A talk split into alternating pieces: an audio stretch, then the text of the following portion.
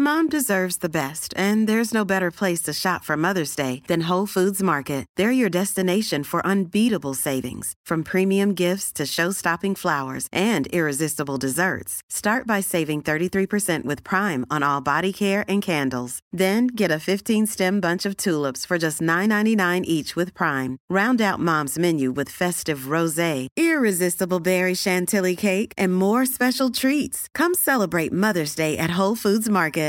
Mother's Day is around the corner. Find the perfect gift for the mom in your life with a stunning piece of jewelry from Blue Nile. From timeless pearls to dazzling gemstones, Blue Nile has something she'll adore. Need it fast? Most items can ship overnight. Plus, enjoy guaranteed free shipping and returns. Don't miss our special Mother's Day deals. Save big on the season's most beautiful trends. For a limited time, get up to 50% off by going to BlueNile.com. That's BlueNile.com.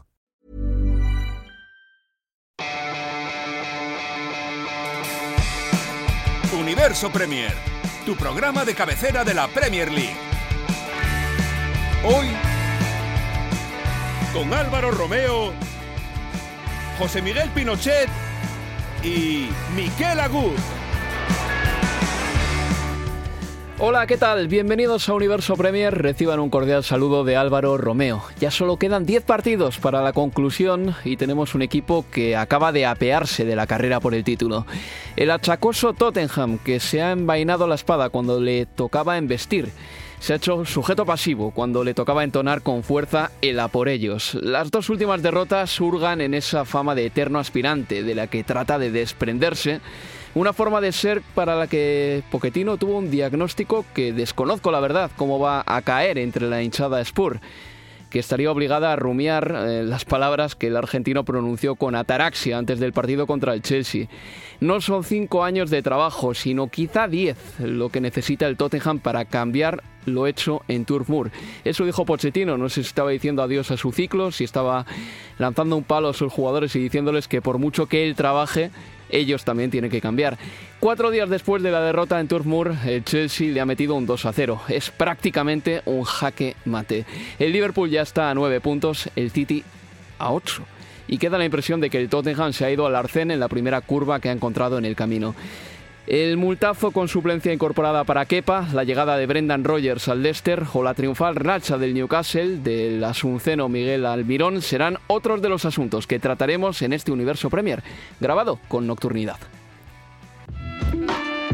El Leicester fue más pragmático que nunca, sacó tres puntos con apenas hacer muy poquito, goles de Demarai Gray y de Jamie Vardy. De, esta, de este modo la, la, bienvenida a un Brendan Rodgers que disfrutó del partido desde la grada y tan, donde también estuvo Gareth Southgate. Hubo milagro en Huddersfield, Carlos Bustamante. Primera victoria de Jan Stewart al mando del equipo. La última victoria antes que esta fue el 25 de noviembre. Y para el Burnley se acabó la racha de ocho partidos sin derrotas. 2-0 del Chelsea contra los Spurs.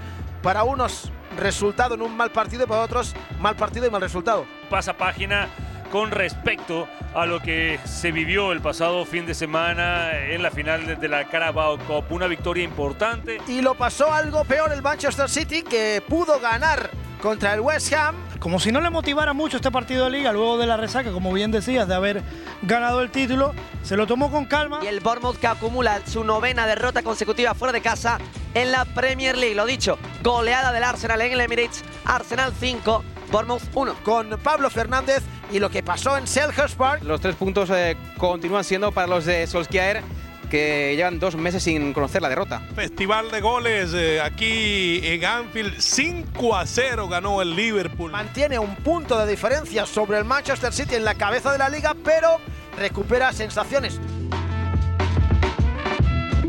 Pues ese somero repaso a lo que ha sido la jornada 28 es la introducción a este programa. Hoy tengo aquí en el estudio se han quedado, se han quedado después de la jornada de Premier League. Muchas gracias, eh, José Miguel Pinochet y Miquel Agut. ¿Qué tal, amigos? Muy buenas noches. Buenas, de nada, un placer. Bueno, habéis narrado ese partido entre el Chelsea y el Tottenham y me apetecería empezar por ahí, por eso de que el Tottenham ha dicho prácticamente adiós a sus opciones de ganar el título, si es que alguna vez tuvo algunas. José Miguel ha perdido 2 a 0 contra el Chelsea. Se, la, se las tuvo, claro. Eh, si hubiera ganado el Burnley el fin de semana, se hubiera puesto tan solo a dos puntos de la cabeza en ese momento. Siempre he dicho a lo largo de la temporada que ha tenido una temporada muy condicionada a muchos elementos y que hasta el momento, hasta esta semana, lo había hecho bien, había sorteado todos estos obstáculos eh, que se le presentaban en el camino al argentino Mauricio Pochettino, pero esa derrota en Turf Moor eh, pesó mucho, yo creo que contra el Chelsea salió a la cancha ya derrotado de por sí, ya como sin nada por hacer en esta liga y no tuvo ninguna intensidad, no tuvo ninguna convicción de que podía sacar algo positivo y se fue hundiendo perdiendo eh, en esa mediocridad que fue el encuentro en general, porque el Chelsea tampoco lo hizo mejor, solamente en labores defensivas. Eh, pienso que el equipo de Sarri ha mejorado con respecto a ese 6 a 0 o a las goleadas que sufrió contra el Bournemouth. No recibió gol contra el Manchester City, no recibió gol contra el Tottenham y aprovechó en la única ocasión que tuvo por intermedio de Pedro. Yo creo que más allá no hubo absolutamente nada en el partido. Buena victoria para el Chelsea, nefasta para el Tottenham. Marcó Pedro en el 57 y Kieran Trippier eh, hizo la charlotada del día en el 84 dando un pase a la red, a, su propia portería. Por cierto, golazo de Kieran Trippier, ¿eh? pegando la ajustadita eh, al palo largo del portero. como, como, un Verdi, ¿no? De, gol. Fue un buen golpe del ex jugador del Barley que se ha afianzado en la banda derecha de los Spurs. A mí el partido me decepcionó mucho. Me decepcionó para empezar que Sarri continúe eh, distanciándose de su ideología futbolística, porque si por algo llegó al Chelsea es por lo que hizo en Nápoles y lo hizo de una forma. Eh, si aquí él no tiene la plantilla para hacerlo, supongo que primero tendría que haber hablado con el club de decir, si quiero jugar así, quiero este tipo de jugadores, me los das, no me los das. Pero que después de sí, dos goleadas, pero tú tienes una ideología futbolística, yo creo que eso no se renuncia.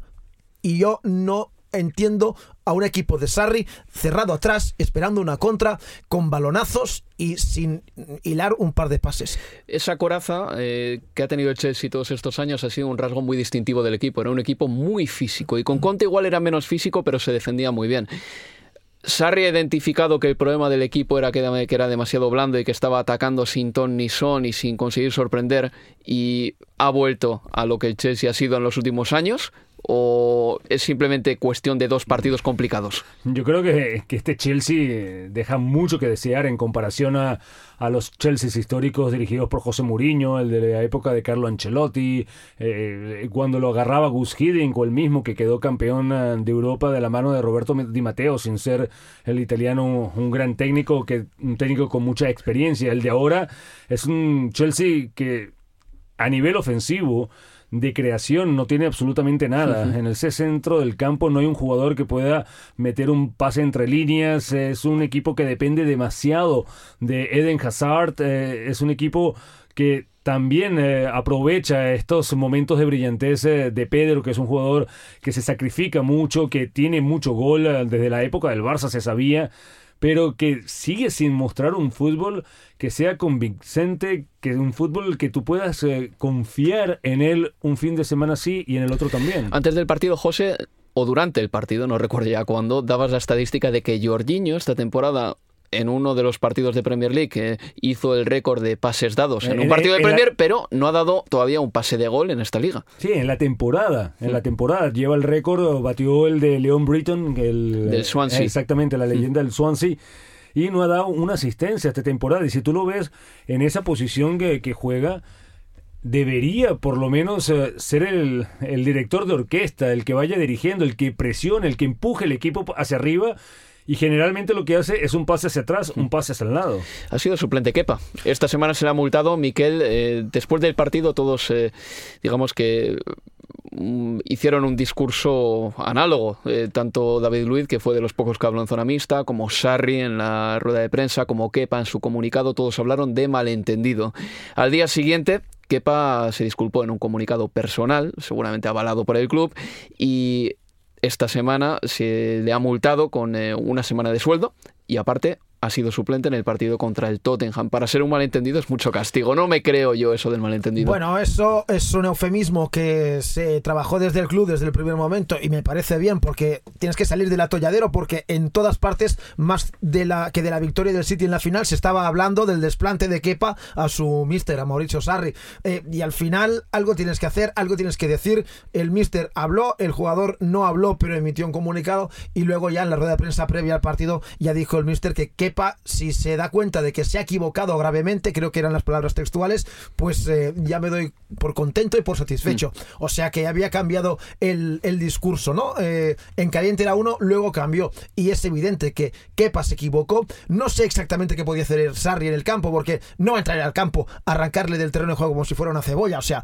algo eh, tendrá que hacer alguien que no sea el mister o que vaya capitán, se decía, Miquel, que, vaya capitán, Azpilicueta, y que le invite a salir del campo. Mm. Pero es que es quepa con el Mister es que el Mister tiene ese amago de irse del campo directo a los vestuarios cuando estás jugándote la prórroga y luego con qué mm, sensación se queda Willy Caballero, porque él está allí para entrar, el Mister dice que entre, que es la autoridad suprema, y hay otro compañero que dice, no, no, es que no entras porque yo no quiero salir. Lo que es interesante que con eh, la regla de quepa, vamos a llamarlo, con la rebelión eh, del técnico, eh, del portero español, aprendimos algunos de que el jugador es el que tiene la palabra final y si el jugador decide no salir del campo, el partido tiene que continuar.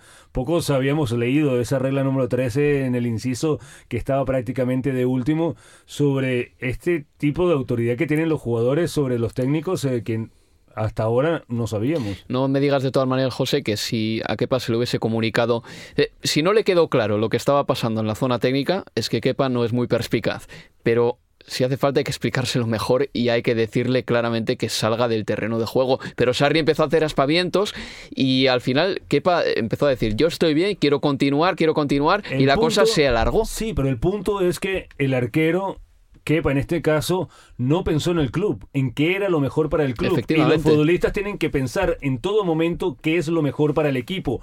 Kepa venía de sufrir dos calambres en dos jugadas donde fue exigido en ambas, hmm. quedó tuvo que ser atendido, llamó al cuerpo médico para ser atendido y en ese momento Sarri con Sola, Gianfranco Sola, deciden cambiarlo porque no se pueden arriesgar que en una definición por penales Kepa vuelva a tener calambres y vuelva y, y, en ese momento ya no puede ser sustituido. ¿Y qué pasa, por ejemplo, José, si imagínate que ni siquiera a Sarri se le pasó por la cabeza, que seguro que sí, el tema de una potencial lesión de Kepa, pero que diga, mira, Willy Caballero conoce a los jugadores del Manchester City jugó y ahí. jugó allí, jugó en ese equipo y además es un experto para penaltis. Pues por lo tanto quiero sacarle en este partido porque tengo la sensación de que Willy Caballero lo va a hacer bien en esta tanda de penaltis.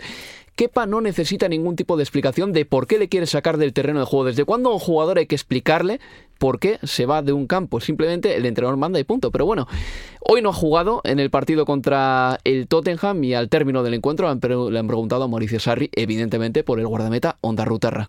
Now Kepa can return uh, with us. Right. So he'll play the next game, will he? I don't know. I don't know because uh, as uh, you have seen, uh, Caballero is a very good goalkeeper. He, he, is a great man. He is very important for us on the pitch. He is very important for us on the dressing room. Uh, but I think that uh, in uh, one of the next two matches, one is for Kepa. Uno de los dos siguientes partidos será para Kepa, eh, una dialéctica un poco nebulosa en este caso de Mauricio Sarri, que bueno, ha tenido evidentemente palabras de elogio también para Willy Caballero. ¿Jugará el siguiente partido? Por lo que veo, me parece que va a ser Kepa. No creo, no creo que siga el castigo. Hablaron entre el grupo, supuestamente es una decisión del club pero no puedes eh, mantener sentado a un portero de, más de 70 millones de libras. Ha caído derrotado el Tottenham. Creo que tenemos declaraciones de Pochettino al término del partido también. Segunda derrota consecutiva en Liga para los Spurs. To defeat in, in three days or four days looks like uh, it's a big drama, but it's, for me it's not a big drama. We are going to, to be ready, and of course uh, I trust in my confidence in my squad is, is massive, and for sure we are going to compete in the best way. Es cierto, pero este discurso colisiona con lo que dijo después del partido contra el Borley, antes del partido contra el Chelsea. Decía Pochettino, y lo he explicado ya en la introducción, que eh, en un momento dado dijo que no son cinco años de trabajo, sino quizá diez los que necesita el Tottenham para cambiar lo hecho en Turf Moor, en uno de esos partidos que son muy... En Inglaterra se dice Spursy. ¿Cómo explico yo lo que es Spursy? Muy propio del Tottenham. Que suelen perder o suelen mm. tropezar cuando más cerca están de una gloria, como han perdido las últimas semifinales para llegar a una final copera, sea de la Liga o sea de la FA Cup también han caído, perdieron en penales contra el Chelsea en la edición de este año y vamos a ver qué es lo que va a pasar este fin de semana porque Pochettino dice que van a estar listos y más le vale porque reciben a, Arsenal en Wembley en el Derby de Londres. ¿Cómo habéis visto a Harry Kane, Miquel? Mal. Así de claro. Sí, es que bueno, es que a ver, yo, creo que... ¿Viste a alguno que estuvo bien? Por eso, por eso. Es decir, cuando Sarri dice que hoy se ha visto que Willy Caballero es muy buen portero, hemos dicho en la transmisión que si se pone David Luis también es muy buen portero, porque no le han exigido. Y en la única ocasión en la que tuvo que intervenir, y lo hizo muy bien, la jugada estaba anulada por fuera de juego previo de Son, o sea, que era una jugada invalidada. Por lo tanto, el portero no ha hecho nada en este sentido porque no ha tenido ninguna intervención. Pues con Harry Kane lo mismo. Eh, ¿Quién ha estado bien en los eh, Spurs? Nadie, absolutamente nadie. Incluso para mi gusto, Pochettino ha tocado el equipo tarde y cuando lo ha tocado ha sido casi casi cambio de hombre por hombre, sin remover eh, mucho el equipo para intentar buscar lo que no estaban encontrando porque la inercia del partido era negativa desde el principio y al final el que ha metido el primer gol y al que le han regalado el segundo es el que ha ganado, pero el partido ha sido muy pobre por parte de ambos equipos. Aquí queda, por lo tanto, la crónica de ese partido entre Chelsea y Tottenham con resultado de 2 a 0 para el equipo de Mauricio Sarri, que toma un poquito de aire. Vamos a hacer una pausa y volvemos eh, dentro de este descansito. Millions of people have lost weight with personalized plans from Noom, like Evan, who can't stand salads and still lost 50 pounds. Salads generally for most people are the easy button, right? For me, that wasn't an option. I never really was a salad guy. That's just not who I am. But Noom worked for me. Get your personalized plan today at Noom.com. Real Noom user compensated to provide their story. In four weeks, the typical Noom user can expect to lose one to two pounds per week. Individual results may vary. Normally, being a little extra can be a bit much. But when it comes to healthcare, it pays to be extra and United Healthcare makes it easy with Health Protector Guard fixed indemnity insurance plans. Underwritten by Golden Rule Insurance Company, they supplement your primary plan, helping you manage out of pocket costs without the usual requirements and restrictions like deductibles and enrollment periods. So when it comes to covering your medical bills, you can feel good about being a little extra. Visit uh1.com to find the Health Protector Guard plan for you. Mom deserves the best, and there's no better place to shop for Mother's Day than Whole Foods Market. They're your destination for unbeatable savings, from premium gifts to show-stopping flowers and irresistible desserts. Start by saving 33% with Prime on all body care and candles. Then get a 15-stem bunch of tulips for just $9.99 each with Prime. Round out Mom's menu with festive rosé, irresistible berry chantilly cake, and more special treats. Come celebrate Mother's Day at Whole Foods Market. Universo Premier, tu programa de cabecera de la Premier League.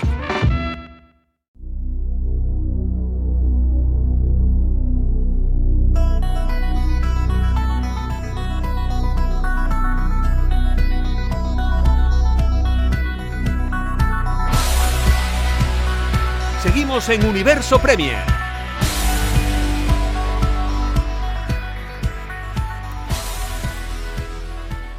En esta noche de miércoles, soy con eh, Miquel Agut, con José Miguel Pinochet, que siempre está por aquí, y con Álvaro Romeo. En la producción, Álvaro Romeo. Vamos a... Eh, Abel Moreno en la producción.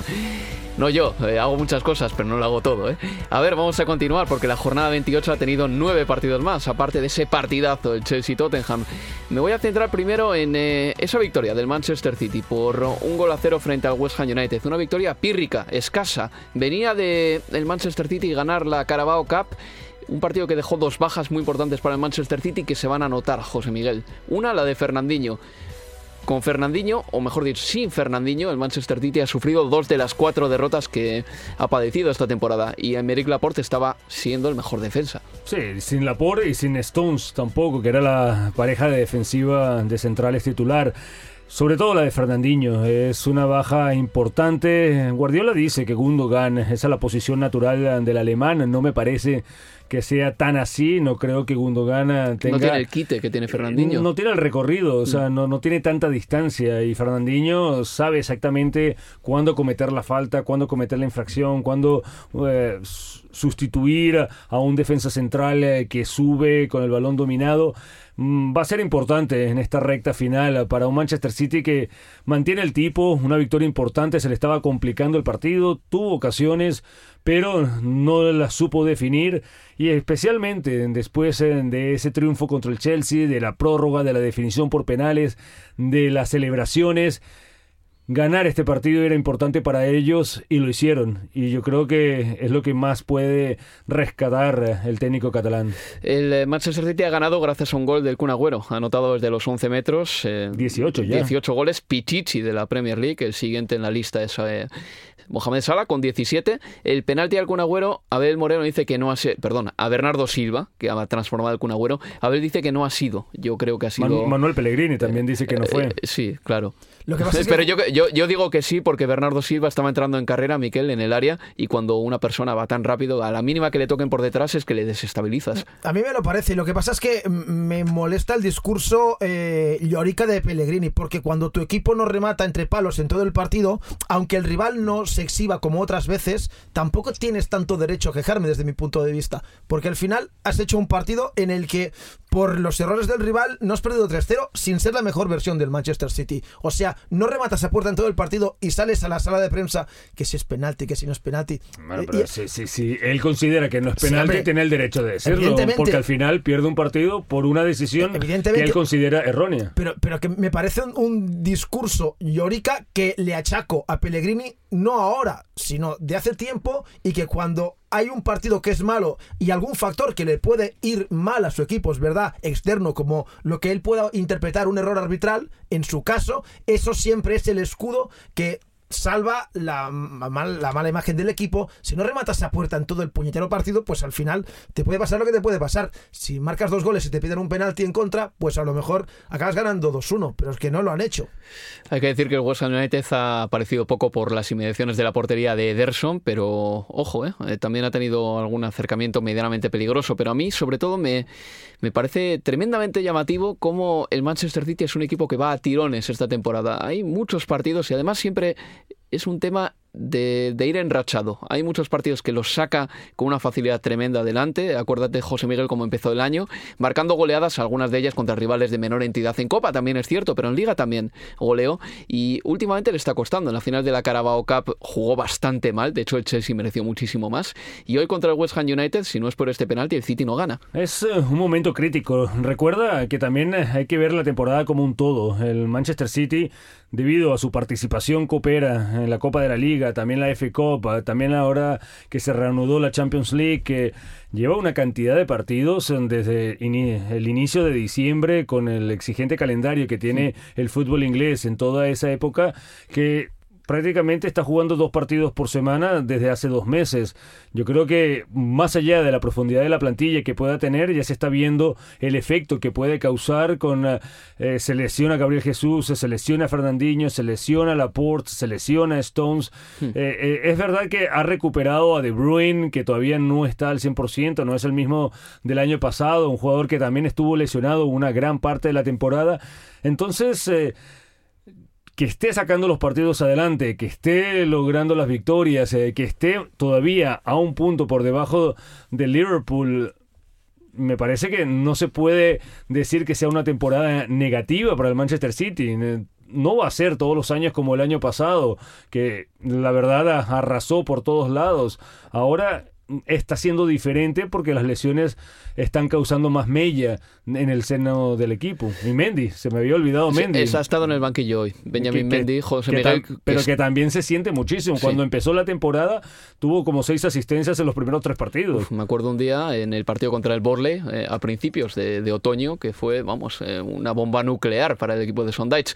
Ahora bien, mm, la baja de Fernandinho todos sabíamos que iba a ser una baja muy complicada de subsanar porque eh, las derrotas de diciembre contra el Leicester City y el Crystal Palace, creo recordar, eh, vienen precisamente cuando no está Fernandinho, se desmonta un poco el mecano y Gundogan no es ese jugador que, tiene, que tenga un despliegue tal como para cubrir el centro del campo él solo. Es que yo creo que mm, con Gundogan y Fernandinho, si les juntas a los dos, tienes, no diré el mediocampista perfecto, pero muy buen mediocampista. Porque para mí Fernandinho, aunque en el Shakhtar cuando jugaba en Ucrania era mm, creo que algo más ofensivo que ahora lo es en el City donde juega por delante de la defensa eh, es un futbolista con mucho recorrido muchas ayudas en los centrales eh, con un despliegue permanente y a Gundogan no le veo en estas mm, características de, jugador le veo más de medio del campo. Hacia arriba sí eh, ayudando pero no tanto como Fernandinho desfondándose tanto y además con la ya no solo por lo que puede aportar en el terreno de juego, sino por las tendencias de los compañeros. Fernandinho es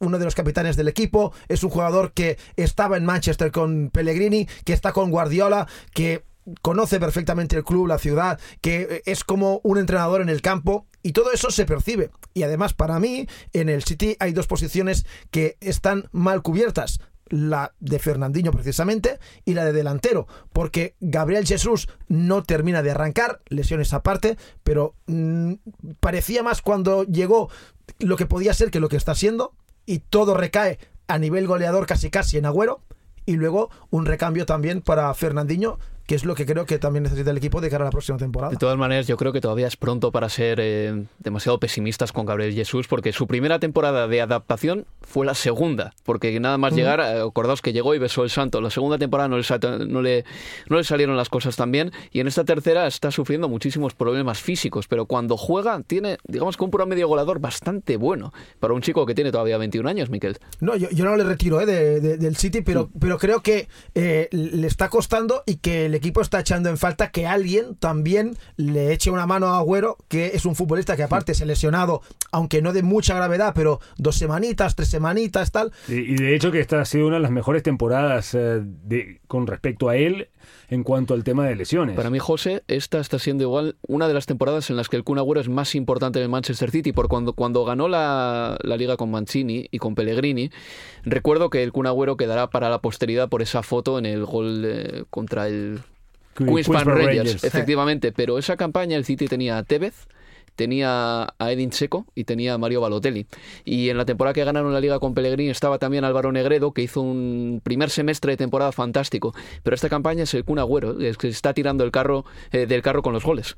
Sí, eh, yo creo que la importancia de Agüero, los números lo dicen, eh, es una leyenda viva del, del club. Ya lo hemos discutido en este programa varias veces, que no entendemos como un jugador de esa categoría que ha quedado pichichi en la liga nunca haya sido elegido el mejor de la temporada, ni siquiera en los años en los cuales ha contribuido de manera tan directa a los títulos o a esta época gloriosa del City. Yo lo que sí creo es que cada vez más está entendiendo el juego, por así decirlo. Porque antes era como un slot de arriba de gol, ha tenido siempre de calidad a, montones. Recuerdo los primeros vídeos que vi suyos, si no estoy, si estoy equivocado, eran Independiente, eh, donde empezó a despuntar y veías a ese chavalito pequeñito y decías, ¿qué calidad tiene? Parece Romario con esas mm. piernazas y, esos recortes y esos remates de puntera. Y es un futbolista que a mí siempre me ha gustado, pero que creo que ahora está aprendiendo más lo que es el juego con, con los compañeros. No jugar solo, dármela a mí como ese lanzador de básquet que dármela a mí que yo tiro el triple, que meto la canasta definitiva, pero siempre en cada jugada. Y creo que está aprendiendo más el juego eh, en colectivo con los compañeros, que es algo en lo que Gabriel Jesús le superaba. Y ahora eh, el Kun está recortando distancias y ensamblándose más en el colectivo. Y siendo así, tampoco nunca se ha podido consolidar en la selección argentina y creo que ni siquiera lo están llamando para los partidos, los próximos partidos del albiceleste. Es una pena, pero si que un agüero José Miguel hubiese tenido ese mano a mano con Manuel Neuer, igual estaríamos hablando de otra cosa. ¿eh? Ya, dime tú, dime tú, estaríamos hablando del Mundial de Lionel Messi. Efectivamente. Oye, hay que pasar página. El Liverpool ha ganado hoy, ¿eh? y ha ganado bien, además. Eh, le ha metido un 5-0 al Watford, José Miguel. Solo un equipo le ha metido cinco goles a Javi Gracia como entrenador del Watford y ha sido el Liverpool en dos ocasiones, el año pasado, en marzo, y este año, un 5-0, con un doblete de Sadio Mané, un doblete de Virgil van Dijk y un golito de Origi. Creo que son los dos primeros de Van Dijk en liga. Eh, recuerdo un gol que anotó por la F Cup frente al Everton, recién debutando con, con, el Liverpool en aquella temporada, pero un resultado importante. No estaba Roberto Firmino, jugó Divo Corigi desde el inicio, anotó gol el belga y el Liverpool eh, como recupera a Trent Alexander Arnold que ha estado lesionado, ha sufrido algunas modificaciones, pero sobre todo recupera ese optimismo, esa confianza después de una serie no se puede decir de malos resultados todos, porque empatar en Old Trafford a buenas de primera no es malo, empatar contra el Bayern de Múnich 0 a 0 en la Champions League y, y, obligar al equipo alemán a jugar de manera distinta, a defenderse durante prácticamente los 90 minutos tampoco es malo. De esta serie de resultados negativos, porque no es que haya perdido. El único que perdió fue contra eh, el Manchester City en el Etihad, que tampoco uno puede decir que está lejos eh, de lo que podría pasar. Un partido muy parejo ese. Fue contra el West Ham. Y contra el West Ham sí, está claro, mereció perder en el estadio de Londres, pero sacó el empate. Y ahí están, todavía con un punto de ventaja. Va a seguir siendo un fin de temporada muy muy largo para cualquier aficionado rojo, para cualquier jugador de los Reds y para el mismo entrenador Jürgen Klopp. Miquel, una cosa, me llama poderosamente la atención el hecho de que Shakir hiciese tan buen primer trimestre de temporada y que hoy en ausencia de Roberto Firmino haya jugado Origi de titular y Shakiri no haya jugado un solo minuto. Supongo que será porque Origi es un jugador más de área que Shakiri, porque eh, si no, no le encuentro explicación, porque más parecido a Firmino, aunque sea un delantero que no es de área propiamente dicho, no es lo, por así decirlo, un tronco de área, sino que, eh, que es un jugador que, a que le gusta un Andy Carroll. Exacto, sí. Eh, bueno, no quería poner nombres, pero los puso usted. Los puso usted esos nombres, o sea que cuando los abogados de estos señores escuchen el programa, eh, ya le llamarán a usted Álvaro Romeo de Bilbao. no, pero... Te ha faltado dar mi teléfono. No, eso no, porque ya lo das tú con la cantidad de miradores, barra admiradoras que te persiguen. Por supuesto. pero, que no. Pero aparte, no, aparte de, eso, yo creo que Firmino es un jugador al que le gusta más participar en la jugada, si la puede acabar, evidentemente también, mientras que mm, Origi se acerca más a eso en, el área. Supongo que por eso le, hizo jugar. Y a veces es eso que tampoco sabemos lo que pasa en los entrenos. Si Glob ve que Origi está en los entrenos que, mm, que la rompe, pues a lo mejor dice, le veo bien para que entre y le acaba poniendo a, jugar. Hay un dato importante, que Origi puede defender, por eso es que Sturridge no jugó. Ahí tiene, Starrich eh, siempre ha sido un carota en ese aspecto, eh, en el aspecto defensivo. José Miguel, Sadio Mané, el segundo gol que bueno, el gol que ha marcado de tacón ahora mismo es, ha, sido, ha, sido, su segundo gol. es uno de los taconazos más bonitos que he visto en mucho tiempo. 14 goles esta temporada para Sadio Mané. ¿eh? Es muy importante. Lo que me llama la atención de la manera en que como que hace el tacón hacia abajo para que el balón salga hacia arriba. ¿Eso era voluntario? No sé si fue premeditado, pero, le ha salido muy bonito. Pero le salió espectacular porque atrás estaba un portero de la calidad de Ben Foster, que sabemos que es muy bueno y quedó completamente sorprendido. Un golazo, ambos pases de tren Alexander Arnold. Vamos a escuchar a Jürgen Klopp. El Liverpool está líder con 69 puntos tras 28 partidos de liga. A un puntito está el Manchester City. All the other things, the runs, the direction, the desire, the composure, was was um, yeah, what can I say? Tomorrow is another day, and we have to we have to deal with all the things. But um, today, for today, that was a, a really fantastic football game, and um, I, I, I, really I'm really happy for the boys because they deserve it so much. It's um, it's always about showing reactions, but not reaction on the things we're talking about. No, we want we want to play like this every day. Hoy ha sido una auténtica marejada ese Liverpool que le ha metido 5 al Watford de Javi Gracia. Extraña semana para el equipo de Javi Gracia, un entrenador muy comedido, un equipo comedido incluso, a imagen y semejanza del entrenador que le mete 5 el viernes pasado al Cardiff y de repente hoy recibe 5. Imagino que a Javi Gracia, que no le gustan demasiado los extremos, estará bastante alterado estos días. Arsenal, eh, a ver el resultado, el Arsenal le ha metido 5-1 al Bournemouth. El equipo de Arsen, eh, perdón, el ex equipo de Arsen Wenger, ahora de Unai Emery, es cuarto en la clasificación con 56 puntos. Si el Chelsea gana el partido que tiene pendiente contra el Brighton and Hove Albion, se pondría también con 56 puntos, pero tendría que golearle al Brighton porque el Arsenal tiene cuatro goles más de diferencia que el Chelsea ahora mismo.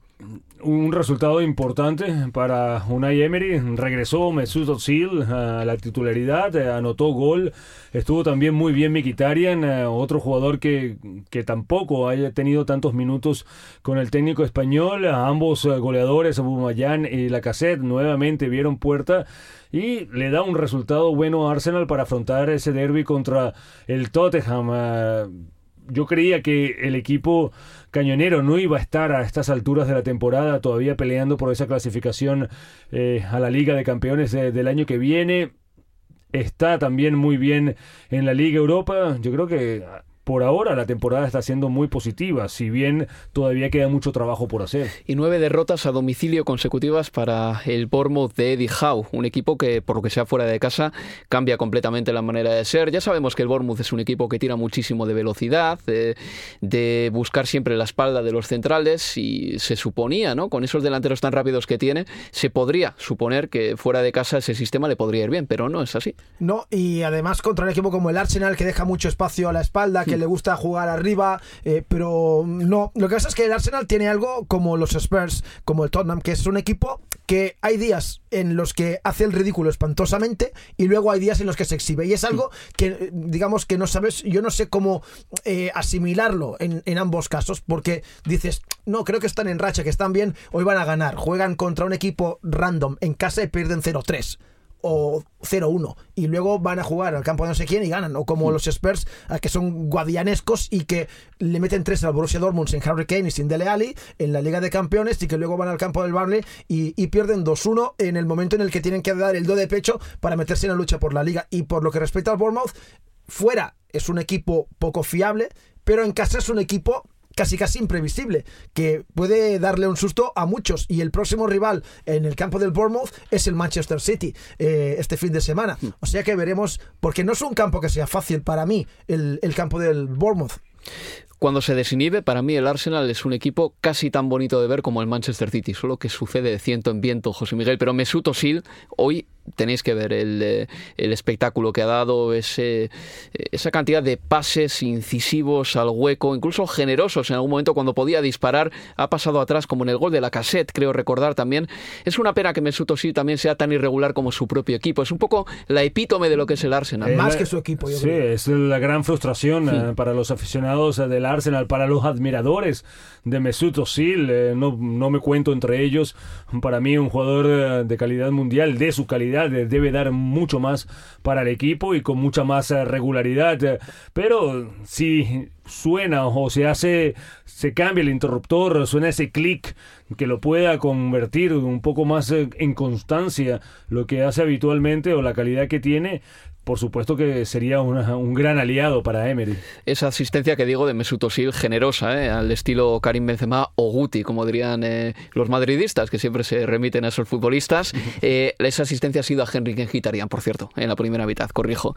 El Manchester United ha ganado 1-3 al Crystal Palace. El Crystal Palace tiene una racha negativa en Premier League contra el Manchester United que ya se prolonga a 20 partidos sin ganar a los Diablos Rojos en Premier. Es eh, el equipo que más veces ha jugado contra otro y no ha conseguido ganarlo. Un récord negativo en Premier League. Hoy el United ha ganado con dos goles de Romelu Lukaku, otro de Ashley Young para el Crystal Palace marcaba Worth. Mm, sí, para el Manchester United eh, se, mantiene esa estadística, lo hace sin eh, jugadores importantes lesionados. El pasado fin de semana, yo creo que Romelu Lukaku eh, se reivindica un poco después eh, de esas eh, suplencias, lleva dos titularidades, ahora anota dos goles y definitivamente no se puede hablar de que la influencia de el noruego Ole Gunnar Solskjaer es cosa de un día, es un espejismo porque ya llevamos eh, dos meses, eh, sigue ganando, sigue consiguiendo victorias importantes, eh, por supuesto, el tropiezo contra el Paris Saint Germain yo creo que lo va a dejar por fuera de la Liga de Campeones, todavía queda el partido de regreso en París, pero es lo que uno podría suponer, pero eso no empaña para nada la buena mano de lo que ha hecho él. Más resultados de la jornada 28, Southampton 2, Fulham 0. El Southampton consigue una victoria muy importante que le saca o le aleja del Cardiff City. El Cardiff City perdió 0-3 con el Everton, doblete de Sigurdsson para el Everton, Huddersfield Town 1, Wolverhampton Wanderers 0. Era la primera de victoria del Huddersfield Town en 2019, un Huddersfield que de todas maneras parece que tiene pues prácticamente la sentencia de muerte sobre El Leicester City le ganó 2 a 1 al Brighton and Hove Albion. Era un partido en el que el Leicester llegaba con el entrenador interino a este encuentro y supo hacer los deberes eh, Mike Stowell en el banquillo del Leicester City. Va a llegar al equipo el bueno de Brendan Rodgers, José Miguel no entiendo eh, qué es lo que está buscando Brendan Rodgers en el Leicester. ¿Cómo va a dejar, o lo que decía una pancarta hoy en Celtic, en el estadio del equipo escocés, en que decía te fuiste de la inmortalidad para la mediocridad. Jamás serás uno de nosotros. Y siempre serás un fraude, es lo que decía al final la, pancarta. Bueno, en fin, vamos a hablar de Brendan Rogers en el segundo, en el tercer bloque del programa. Universo Premier, tu programa de cabecera de la Premier League. Escucha Estadio Premier en una jornada de sábado espectacular. Se acabó el duelo entre el Chelsea y el Tottenham Hotspur con el 2 a partir de las 12 y media, hora inglesa. Otra derrota dolorosa para el conjunto de Mauricio Pochettino, la segunda consecutiva, la segunda en cuatro días. Tottenham Hotspur. Y dice definitivamente adiós si tenía alguna esperanza por pelear por el título de la Liga Premier. Contra Arsenal. Goleada del Arsenal en el Emirates. Arsenal 5, Bournemouth 1. Y el domingo, victoria rotunda del Everton que deja tocado al Cardiff. A partir de las 4 y cuarto hora inglesa, vuelven a la senda de la victoria los Toffees. Sonríe Marco Silva en un Everton que había perdido 8 de sus últimos 11 partidos de Premier League. Everton contra Liverpool. Festival de goles eh, aquí en Anfield. 5 a 0 ganó el Liverpool. Mantiene un punto de diferencia sobre el Manchester City en la cabeza de la liga, pero recupera sensaciones. Va a haber eh, tres derbis este fin de semana de Premier League. La jornada 29. El derby londinense del sábado va a ser el Tottenham Arsenal y el domingo tenemos un Fulham Chelsea, un derby entre dos equipos que también son muy cercanos porque el Fulham eh, juega eh, a unas dos millas aproximadamente del estadio de Stamford Bridge y también el Everton Liverpool. Es un fin de semana muy bonito, José Miguel, Miquel, a mí sobre todo me, me atrae ese partido en la cabeza de la tabla entre el Everton y el Liverpool. El Everton porque evidentemente no quiere perder en Goodison Park después de además de perder de muy mala manera en Anfield en el primer partido en el partido que jugaron en invierno, mientras que el Liverpool tiene que seguir sumando puntos y el Manchester City tiene un partido medianamente fácil esta jornada contra el Bournemouth. Además eh, que el Manchester City podría llegar al día domingo con dos puntos de ventaja sobre el Liverpool, lo que pondría algo más de presión para el conjunto de Jurgen Klopp que llega a enfrentarse a un Everton que viene de una muy buena victoria, de dar una muy buena cara, tal vez la mejor de la temporada pero recordemos que también tiene la presión el conjunto de Silva, el conjunto local, los Toffees, eh, de por fin poder derrotar a su archirrival de ciudad. A ver, yo creo que para un seguidor del Everton, para un Toffee, quitarle la liga al Liverpool es casi un título. Eso para empezar. Por lo tanto, van a querer ganar. Aunque no tuvieran ninguna opción los Reds de ganar el título, también querrían ganarles. Pero con este valor añadido, yo creo que ahí los de los, eh, los seguidores Office querrán que su equipo gane como sea. Y mirando la clasificación, echando un vistazo a la tabla, el Everton tiene 36 puntos. Eh, en este momento es noveno, pero en caso de victoria se colocaría con 39 y en Europa eh, podría incluso según como fuera el séptimo, lugar podría alcanzar a, Wolverhampton que tiene 40 y, aún así Miquel yo creo que para el Everton es casi más motivación ganarle al Liverpool que entrar en la Europa League por cómo son ellos ¿eh? y sobre todo lo que pasó en el partido eh, de la primera vuelta de la temporada con ese gol y ese error de Pickford tiene que estar lívido y con unas ganas de resarcirse tremendas. No seguro seguro y les está costando ganarles desde hace mucho tiempo o sea que son muchos muchos motivos para pensar en que el Everton quiera ganar, pero para mí el principal es ese de intentar quitarle el título al, Liverpool y como decía José, el City que juega en el campo del Bournemouth, yo no me fío del Bournemouth en el Vitality, pero bueno, hmm. y a ver si llega el partido como líder o si llega el partido por detrás y el Liverpool puede abrir brecha. Bueno, pues eh, la jornada 28 de Liga llega con partidos eh, tremendamente interesantes. Eh, vamos a retirar de la próxima ráfaga sonora los partidos en los que están involucrados los conjuntos del top 6 de la temporada. Pero para el resto de conjuntos, la jornada 29 llega así. Vive la emoción del carrusel de sábado con todos estos partidos en juego.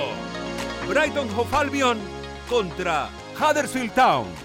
El Brighton and Hove Albion es el único equipo de las cuatro máximas divisiones inglesas que no ha ganado un solo partido de liga en 2019. Los de Chris Hutton vienen de perder sin paliativos en casa ante el Burnley por 1-3. y de caer también en Leicester entre semana. Pascal Gross salió tocado del King Power Stadium y es duda para esta jornada. El último triunfo en Premier de los Eagles data del 29 de diciembre. En aquella fecha el equipo transitaba por mitad de tabla, a 11 puntos del descenso. Hoy es decimosexto y al borde del abismo. Algo más parecido a un milagro necesita el Huddersfield, que el martes puso la primera piedra para salir del pozo. Un gol de Munier en el descuento daba a los Terriers su primera victoria en tres meses, curiosamente en ambos casos con el Wolverhampton como víctima. De todas maneras, a Jan Seward y los suyos les conviene más apoyarse en las sensaciones de este último triunfo que en las matemáticas, que todavía no les conceden muchas esperanzas de salvación.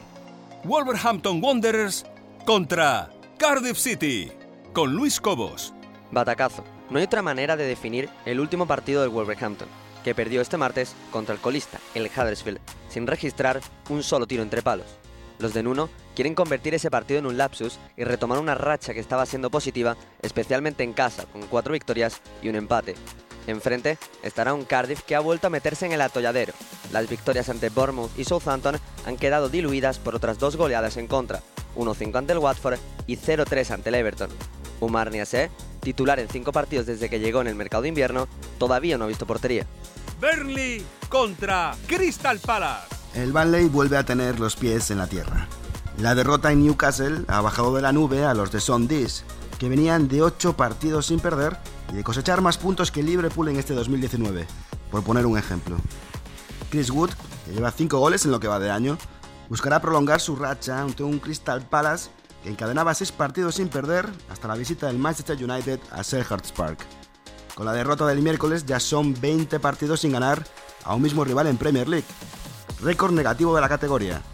Los de Hodgson están 5 puntos por encima del descenso, una distancia que no es garantía de nada. No perdieron en 2018 ante el Burnley y confían volver a ganarles en 2019 para romper ese empate a 30 puntos que tienen con los Clarets. West Ham United contra Newcastle con Pablo Fernández. Los Hammers han protagonizado un febrero relativamente bueno para la categoría de los rivales a los que se han enfrentado. 5 puntos de 12 posibles, empate con el Liverpool y derrota por la mínima ante el Manchester City. Una de las buenas noticias fue Manuel Lanzini, quien volvió a jugar un tiempo al completo, 45 minutos, tras casi un año en el dique seco. Hace tres meses los Hammers endosaron un 0-3 al Newcastle en St. James's Park. El sábado por la tarde tratarán de despiezar de nuevo a las Urracas. El Newcastle, por su parte, parece que va camino de emular su sigilosa travesía hacia la salvación de la temporada pasada. Aunque es pronto para hablar del efecto almirón, lo cierto es que el equipo ha ganado los dos partidos en los que el paraguayo ha sido titular, ante Huddersfield y Burley. St. James's Park es la baza de los de Benítez. Han sumado cuatro victorias en los últimos seis partidos de Premier y todas ellas en casa. Y el domingo, Watford contra Leicester City, con Carlos Bustamante. En el Leicester el cambio de entrenador ha hecho reaccionar al equipo. Los Foxes no ganaban desde el día de Año Nuevo y el martes se impusieron al Brighton por dos goles a uno. Desde nuevo, a Brendan Rodgers no le faltan mimbres para reconducir al equipo. El martes, el nuevo técnico de los Foxes estuvo en la grada presenciando los goles de Bardi y de Murray Gray, con las asistencias de Tillman, que se ha hecho con las riendas del centro del campo nada más llegar, y de Madison, que ya lleva cinco goles y otros tantos pases de gol. Y eso es todo. A ver el estreno de Brendan Rogers, José Miguel Miquel. Se fue Brendan Rogers buscando un poco de gloria al Celtic de Glasgow, ganó hasta siete títulos y ha vuelto al Leicester. Quiero decir que tampoco el Celtic es una plataforma tan importante. ¿eh? Hay que reconocerlo, la verdad. Ahora mismo el fútbol escocés es lo que es y lo que hagas en Escocia al final sea por descontado que tienes que ganar si vas allí. ¿Y, y cuál es eh, la ambición en regresar a, a, la Liga Premier con un equipo como el Leicester?